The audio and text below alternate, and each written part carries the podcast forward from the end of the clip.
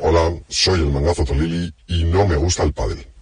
Yo, el Mangazo Tolili, como serenísimo y virtuosísimo juez instructor de desperpentos, paso a narrar la secuencia de hechos que han provocado un tremendo ridículo en el pádel español.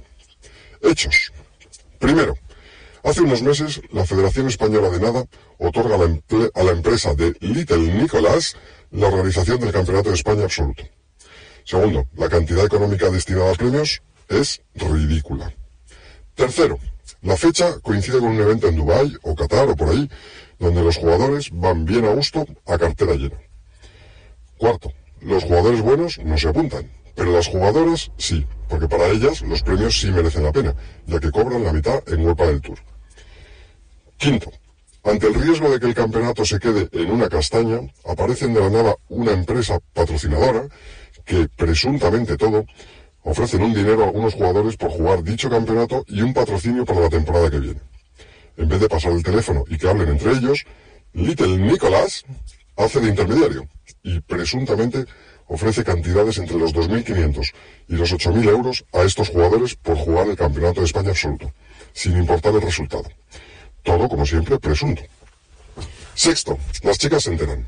Séptimo, el servicio de investigación del mangazo Tolili lo publica en exclusiva.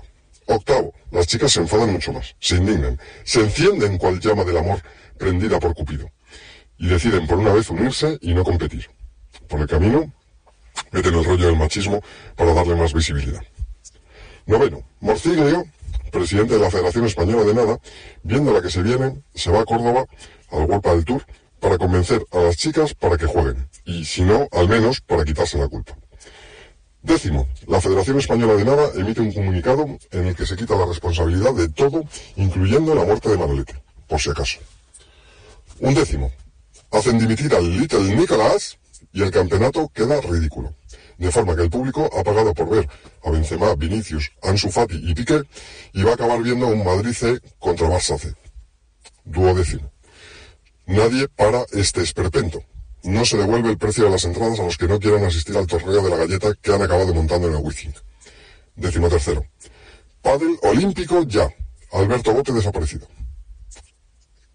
La sentencia, creo, corresponde a cada uno de los aficionados. Buenas noches.